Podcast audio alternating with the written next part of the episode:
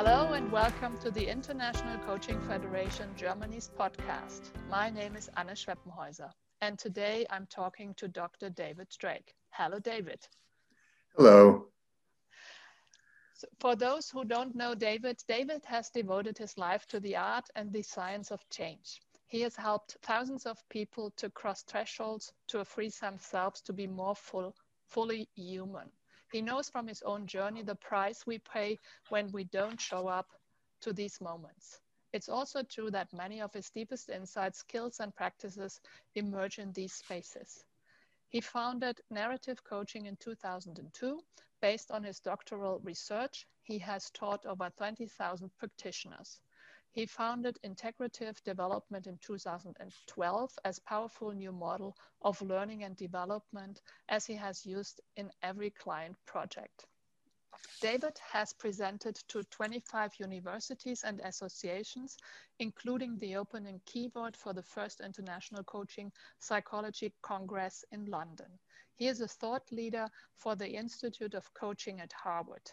He has written over 60 publications on coaching. He is known for his transdisciplinary approach and introducing rites of passage, attachment theory, zones of proximal development, and more to coaching. Welcome, David, to our podcast. I'm glad to be here. You have been doing and teaching narrative coaching for nearly 20 years now. What have you learned along the way? Well, when narrative coaching uh, began, I was just fresh out of my PhD program. And so a lot of the focus in the beginning was to lay out the academic foundations for narrative coaching. Uh, and so that's where I spent a lot of my time writing in the beginning. And I, I, I did that in part because I found that some of the early orientations in coaching didn't really match uh, either how I coached or how I understood human transitions. Uh, so I spent some time uh, when I was younger as a grief counselor, uh, among other things, and really began to get a deeper sense for how change actually happens for people. And I found that coaching often was too enamored with its own process and not enough with what the client's journey was actually like. Uh, and so I've noticed over time that um, the academic part is now quite built up. And so I've become more fascinated by uh, the process that our clients are going through. And I'm probably more courageous to actually surrender more of my even remote need for control in the conversation to just trust what's present um, and true and important uh, for the client. And so I found that what that's meant for narrative coaching is that we've uh, moved even further into uh, somatic domains, even spiritual domains in a way, to help understand uh, what our clients actually need from us, which often tends to, as we've discovered, have more to do with our presence uh, than our technique at times. Thank you. And um, how has it evolved over the years? Yes, so uh, sort of along those lines, I've um, begun to um, invest less, I suppose, in building up the methodology, and it's evolved to now to uh, focus more on um, the dynamics of what's happening in what we call the field, you know, that space you create with a client. Um, and what kind of resources would be helpful for them. And so, one of the sort of interesting sort of twists of this um, is that uh, uh, some of the key uh, areas we've studied in the last five years in particular, five to 10 years in particular, have uh, drawn from the field of child psychology. And one of the things, so, so things like attachment theory, uh, Vygotsky's work on zones of proximal development, our idea of serious play, improvisational theater, things that have a lot to do with how children learn and develop and while adults are different at one level, uh, at least theoretically, um, a lot of the dynamics that we're engaging uh, our adult clients in um, actually are inviting them into a more childlike view of learning and development. And uh, again, we're on different journeys uh, as a child and as an adult, but a lot of the mechanisms by which we change um, uh, are actually quite similar. And a lot of times, what we're doing is helping our adult clients unlearn patterns or narratives that maybe uh, no longer serve them or get them to remain stuck. And so, uh, there's a lot of things about the uh, intricacies of the body and its connection with the mind and spirit um, that actually help us to understand these dynamics uh, differently. And so, the work has evolved to be able to become much more experiential much more um, in real time, uh, much more in the fully in the present moment, and again, less so about our uh, methodology. And I'm, I'm frankly, I, I, really enjoy it even more now. I find it's less cognitive, less uh, verbal, and much more about direct lived experiences. Um, and as we say in our programs, um, people need uh, new experiences, not more explanations. Uh, so I guess that's one of the um, major pieces of evolution uh, in this work so far. Thank you so much. And um, how could narrative coaching help coaches and clients in these special times of COVID? Yeah, it's a great question. You know, for me, uh, I've often wondered if I just was too far ahead of my time. and so the two bodies of work, uh, and actually we're launching a third one next year, um, are all seem kind of well suited for this time. And so one of the things that we notice in this sort of pandemic time is that it it call, calls into question our bigger narratives about uh, social responsibility, about our environment, our allegiance to our neighbors um, and others, um, our sensitivity to those who are in, in need uh, right now. And so for me, a lot of people are really searching for either new narratives or kind of re, a refresh on their larger narratives about life and then purpose and meaning in life. And uh, well, some of us, some people might uh, have missed the solitude or the uh, uh downtime of commuting. Uh, here in the States, I don't hear any of my clients say, wow, I wish I was in my car two hours every day. and so I think it's just calling us into question um, what really matters to us, what's really important, you know, how might we continue to restructure our lives, our workplaces, um, such that we take the best of this time. And so I think narrative coaching's uh, emphasis on our own personal and moral compass, our own personal uh, sort of decision making, formulating processes that we use um, as both coaches and clients. Um, there's a lot that's available to us right now in terms of really asking, what of this can I continue in my life, even if the pandemic uh, would be gone. So I think that's important around our own internal stories. And then our larger narratives about um, what we're doing with uh, or not doing enough of with climate change, with economic disparities, with tensions. Um, uh, I think uh, the, uh, one of the things that always was unique about narrative coaching that sort of was very different than any other coaching methodology at the time was we spent a lot of time uh, listening to and uh, understanding our clients' stories in a, in a narrative context. So we brought the environment, the society, culture, gender, race, um, all the things into our sessions because we realize that we're not um, individ- we're not individuals that are cut off. We're actually part of larger systems. And so for me to and to be able to work with a client, I have to appreciate both the context they're coming from and in some cases, even more importantly, the context they're going back to. And so in this time, um, I think it's just really essential that we place our individual or team coaching conversations in the larger context and say, how is that larger context influencing and affecting our clients? How can they affect their larger context in a way that would be more human, uh, more healing, more you know, more making whole um, so that we can actually allow ourselves uh, to be at our best uh, more often. And I think the last thing I'll say, uh, there's many things, but the last thing I'll say for this um, around the use of narrative coaching in the in the midst of COVID uh, is that um, because of maybe it's just my uh, time and more the academic part of coaching, but uh, or the corporate part of coaching, but coaching I found over time, it, was either like so far out in uh, sort of uh, woo woo land, as they often would say, or so cognitive and so prescriptive that I just found that neither of those actually were very effective in the end. And that uh, what I see uh, happening now with narrative coaching is that we're making space for uh, deeper compassion, uh, deeper sense of the relationship in coaching, um, a, a, sort of a more robust use of mindfulness in coaching, kind of bringing that whole person into the coaching process.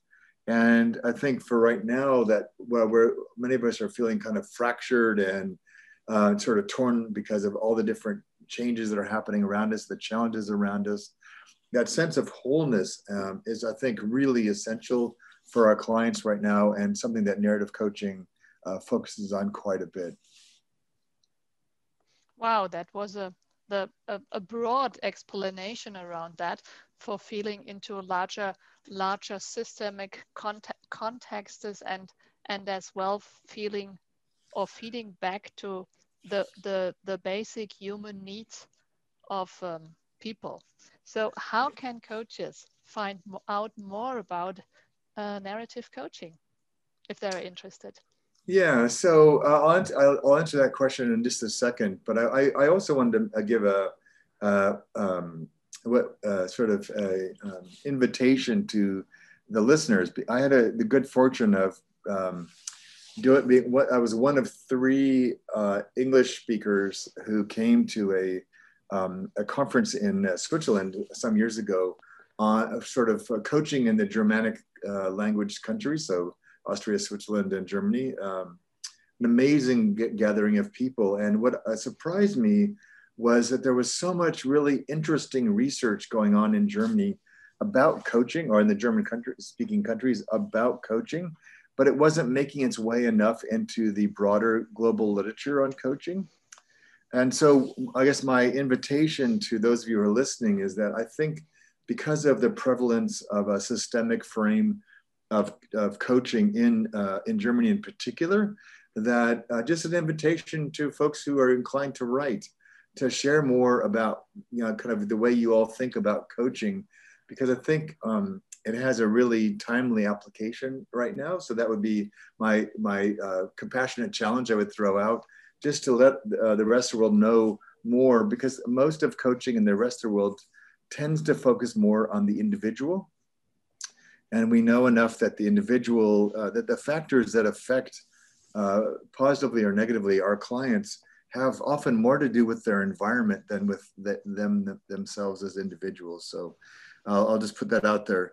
Um, so we, we uh, about uh, a year ago, I, I, realized that there were more things brewing uh, besides narrative coaching in my in my work life and what I was offering my clients. And so We've we opened up a new institute uh, here uh, for now in California, um, and we have students from about 40 different countries. It's called the Moment Institute, and you can just go to themomentinstitute.com and find out more about narrative coaching. Um, we're launching a new program in January. Uh, we're also um, uh, yeah, so it's a, a, place to get at least a snapshot of our, our, our, narrative coaching work, and you can see more about the program. And it's, um, again, we've been teaching online for a long time. And so we've kind of, and one of the beauties of, the, I guess, one of the gifts of this year is we're uh, now teaching some of our students who will start to take over facilitating the programs, which is exciting for me uh, and for the growth of narrative coaching. Um, and so I look forward to seeing what 2021 brings. Yeah, and you just mentioned that you put a new body of work into yeah. the narrative coaching or perhaps you don't co call it narrative coaching further i'm not sure. So it's a more integrative development what uh, what what led you to create this kind of approach? Yeah so so narrative coaching uh, was really just what it was primarily uh, a, a, method of change of individual personal change. Um, it drew a lot on the rites of passage literature from anthropology. It drew on uh, a number of things. Uh, and one of the, and but it was um, used often to help shape and uh, support uh, organizational change projects. Again, kind of linking up personal stories and team st stories and organizational stories and, and consumer or uh, client stories. And uh, so it will, we will, I, we will continue to teach that for, for the foreseeable future.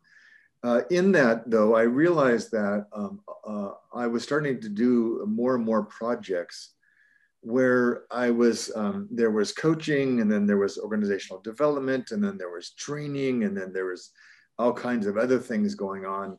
And I've, and I've done lots in all three of those spaces, but I thought, well, this is ridiculous because um, we're we're we're in, we're as bad at putting ourselves as silo in silos as we complain about our organizational clients.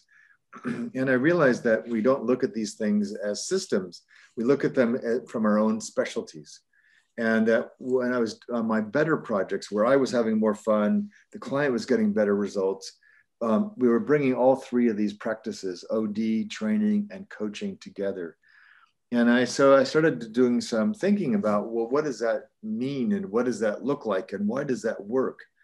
And so I decided that we really needed a new body of work, a new field to study the intersection of, of, um, of developmental activities that could actually accelerate and deepen um, our clients' ability to change themselves, whether it's one person I've done this with a, a major bank that has, I think, 55,000 employees um, to begin to sort of pull together these different disciplines to create a more unified approach uh, to clients and their issues. And so we, we launched a large pilot this year of integrative development. Uh, we're teaching that again next year, uh, both in terms of how to design these kinds of programs and projects, but also in thinking of, of developing ourselves. And so one of the ways we most simply think about this um, is that um, integrative development is a learning and development theory. It underpins narrative coaching. It's why narrative coaching works. It explains sort of the way we approach uh, clients, which is not about our methodology again. It's more about this is how humans naturally learn, which is again why we go back to some things from child psychology because we're actually helping our client, adult clients unlearn and relearn uh, in, in new ways. And so I wanted to be able to create a methodology that wasn't just limited to coaching, wasn't just limited to um, training, but actually could be used in any moment in your life. And so we've evolved a, a um, sort of in the moment change process, if you will, to help make the most of any moment in time to unleash sort of its developmental potential.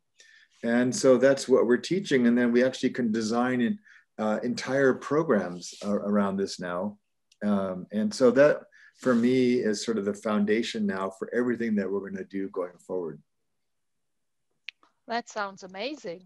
That there is a kind of a meta theory or meta practice, perhaps yeah. better meta practice yeah. around how learning really um, is going on um, at, at, the age of at the age of adults. Yes. Mm-hmm. And um, how do you um, kind of um, use the learning for coaches? How do you teach the coaches this kind of special learning? Well, that's a great question. Uh, um, um, so one of the hallmarks of all of my work has been that um, our primary uh, responsibility in the very beginning is just to help our clients to situate themselves in what is real and true for them right now. And getting them to drop into that space helps them to be more honest, more open. And our job is to create that trust.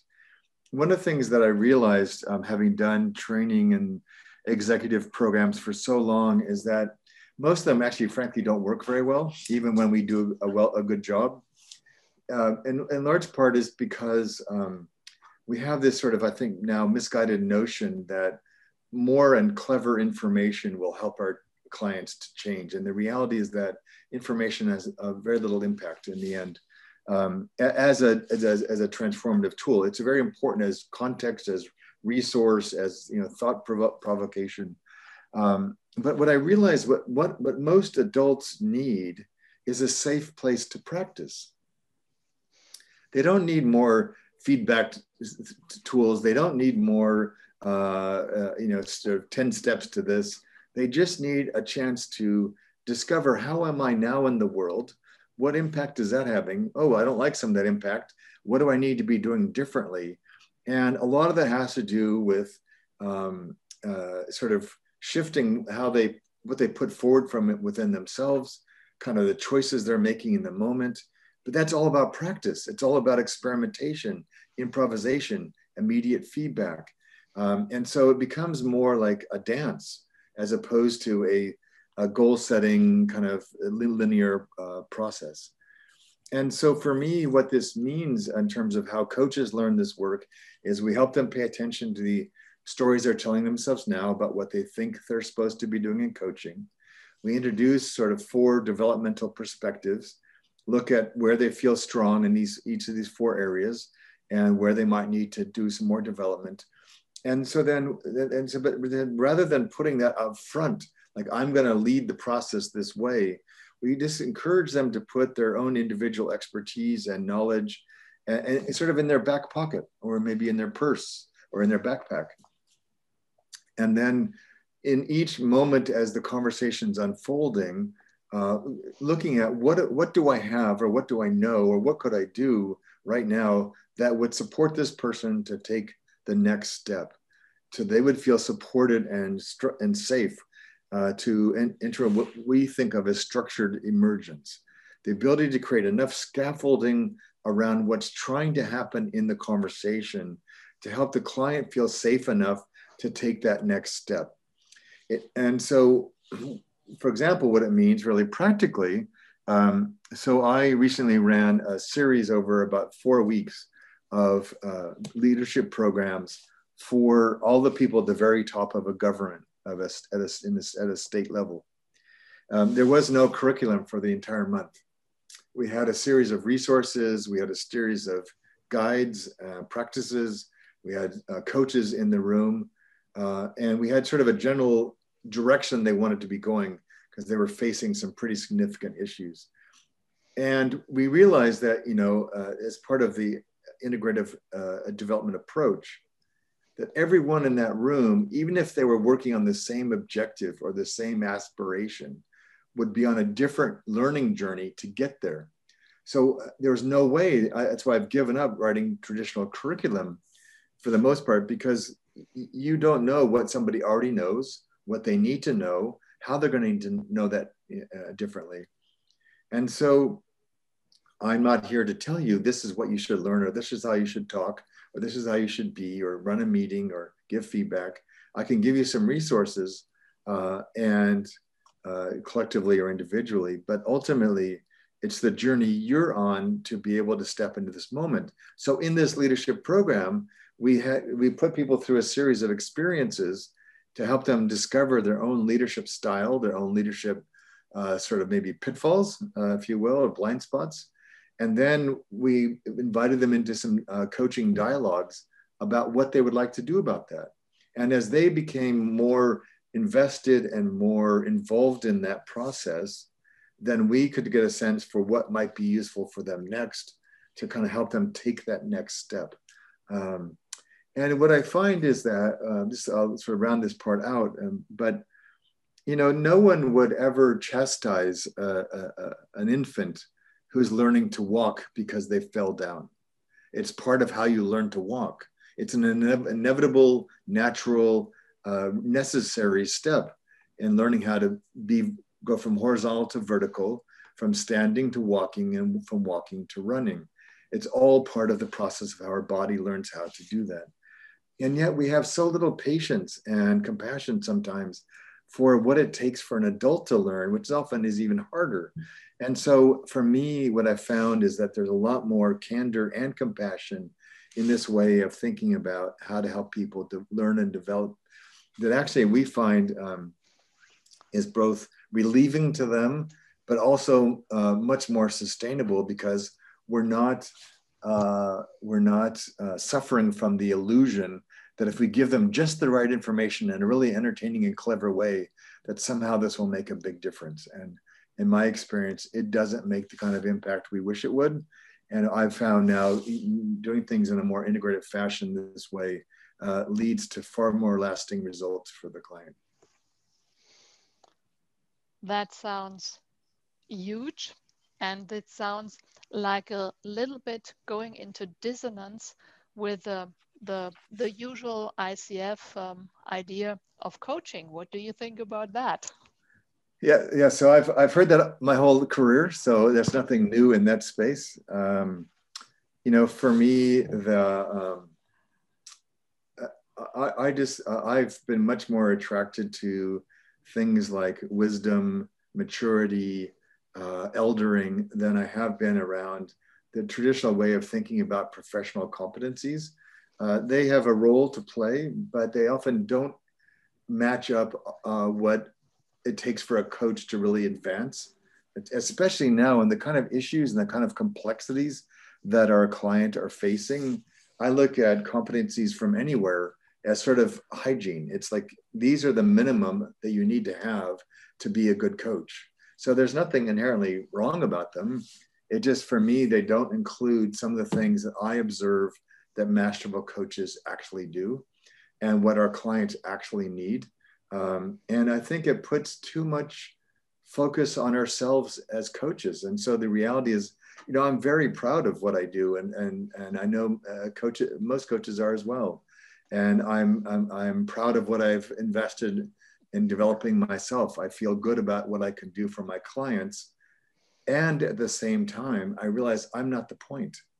Um, and, and my clients, frankly, don't really care what kind of coach I am in some ways. They don't really care, um, you know, about some of these things. What they care about is, did this, does this person care about me? Does this, per, is this person proving useful to me to help me move towards things that I wanted and even some things I didn't know I wanted, but now realize I do. Um, and so, and then when I looked at how nature operates, um, when I looked at how he, the human naturally evolves when we're young, um, I realized that a lot of what we've tried to do often in coaching is impose a coaching frame and a coaching way of thinking on a natural human process and conversation. And for me, that doesn't really work very well. And so I look at coaching as sort of standing behind me to give me resources and frames and, and skills to have these conversations, but I don't put coaching in front of me saying, we're now going to do this. And so the value for me of ID was it took us out beyond coaching. Not that we were leaving coaching behind, but we're putting coaching in its place and realize that there's other ways we could be interfacing with our clients that um, some wouldn't even recognize as coaching, but they're quite valuable to our clients. And so that coaching then becomes an extraordinary tool that we can use in that process when it's necessary. Um, but it may not always be the case. So if I think, for example, even of yesterday, I'm doing a, a reciprocal coaching process with a, a, dear friend and colleague in Europe uh, who's also a narrative coach. Um, there was a space in the conversation yesterday where we had this sort of realization that we have uh, some important things in common, uh, which we could share as colleagues, even though he was ostensibly coaching me. There were, uh, we have um, a single, we each have one child who's about the same age. So we were talking as fathers. And uh, the, again, not the kind of thing you would normally find in a coaching relationship. And yes, these, these are, it's a peer relationship, not a paid one, but still though that little 10 minute segment when we were peers and fathers was as powerful, if not more powerful, than all the traditional coaching he was doing with me. And so I just feel like what we're moving towards, which is why this is an integrative practice, is that we need to allow ourselves within boundaries to be more fully human with our clients because that's what they're desperately seeking themselves. We've got to figure out a, a, better way to be together as humans on the planet. We've got to find a better way to be with the planet. Um, and that's not going to happen if we sort of stay in our little coaching box.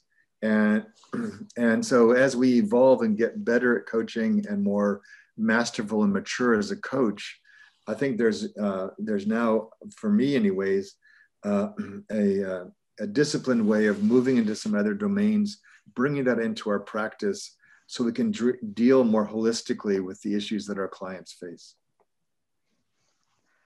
Thank you so much. And this this um, provokes the the question in me: um, What are other recommendations you might have for our listeners in Germany and other places? Um, how to step out of the coaching box, like you recorded? Yeah. So, yeah. So we, so in our uh, in our program, we we teach uh, sort of four four primary areas of development. So personal development, spiritual development, uh, professional development, and social development. So we look at, so one of the areas is that um, we believe that having competency in each of these four areas, uh, when we don't advocate, it has how you fulfill that area, because everyone's not going to be on their own journey. So everyone will create in, in our program, uh, everyone studies the same material through integrative development, but will fulfill uh, each of these areas in their own way. They, they have their own life history, their own belief system, their own training, their own degrees. So we're not saying you have to do it this way. We're just saying these four things need to be present in the crucible of working with clients. So in terms of uh, for the, the, listeners, for you all to um, think about yourself, just think about uh, when I when I find myself really thriving or really loving what I'm doing as a coach, kind of what parts of myself am I drawing on, and what what uh, what what does that bring out in me? Uh, when I don't do as well as I'd like as a coach, or sometimes I struggle or I don't know quite how to respond to a client, uh, then what what is that saying to me about where I might need to develop myself? And our clients are a great are great mirrors for us to look into and and look at that. I, you know, I, I know early in my career, it became really obvious to me uh, that I wasn't as comfortable dealing with big emotions for a lot of different reasons. And so I set out to do some things developmentally for myself to really challenge myself to become more familiar with my own emotional system and my own uh, feelings and my own ability to express myself emotionally uh, because th- I can't do that for my client if I haven't done it for myself. And so uh, we, we all, even in, you know, even in many of your audiences, um, people have lots of human emotions. They will feel them differently. They will express them differently. There will be norms around them that are different. But it, it, our emotionality is a huge part of what makes us human. And if I can't work in that space for myself, I can't hold that space for our clients. And so for me, I would just invite you, each of you, to think about what kind of space can I hold for my clients? What kind of conversations do I tend to prefer or not prefer? And what might that invite me into looking at myself in terms of where I might want to grow in my capacity as a coach? Um, because I think that as the years go on here, our clients are going to be asking more and more from us. And it's not about you know learning new methodologies or becoming you know all the new whatever the new trends or fads are. They don't really matter that much. Uh, it's more about uh, grounding and deepening yourself as a human so that you can hold space for your clients to do the same. So thank you so much for sharing these insights with us and our listeners and for holding the space, exploring the space around coaching and the, uh, around narrative coaching and integrative development. Thank you so much, David. Thank, thank you for your time. I appreciate it. It's always good to talk with you. Thank you. And if you want, if you as a listeners want to learn more about David and David's work, you'll find David on LinkedIn and themomentinstitute.com. Thank you so much.